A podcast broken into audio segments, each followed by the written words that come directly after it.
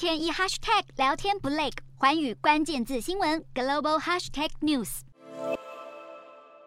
员工加班加不完，就是为了加速生产家用电暖气。在中国浙江慈溪的电暖气工厂，订单接不完。原本生产旺季在九月中左右就结束，但今年受到乌俄战争影响，欧洲国家大缺天然气，推升对电暖气的需求，让中国业者因此受惠，出现补单潮。浙江慈溪是中国的电暖气生产中心之一，出口量占全国三成。有业者表示，去年出口电暖气大约一点六亿人民币，今年预计超过两亿。当中客户新追加的订单总计超过两千万元。随着冬天即将到来，欧洲的能源问题也更加迫在眉睫。意大利前任官员就表示，能源危机将会重创意大利经济，而欧洲能否安然度过这个冬天，天气状况绝对是关键。欧洲民众只期盼这个冬天不会是太过寒冷的冬天，避免再度推高能源需求。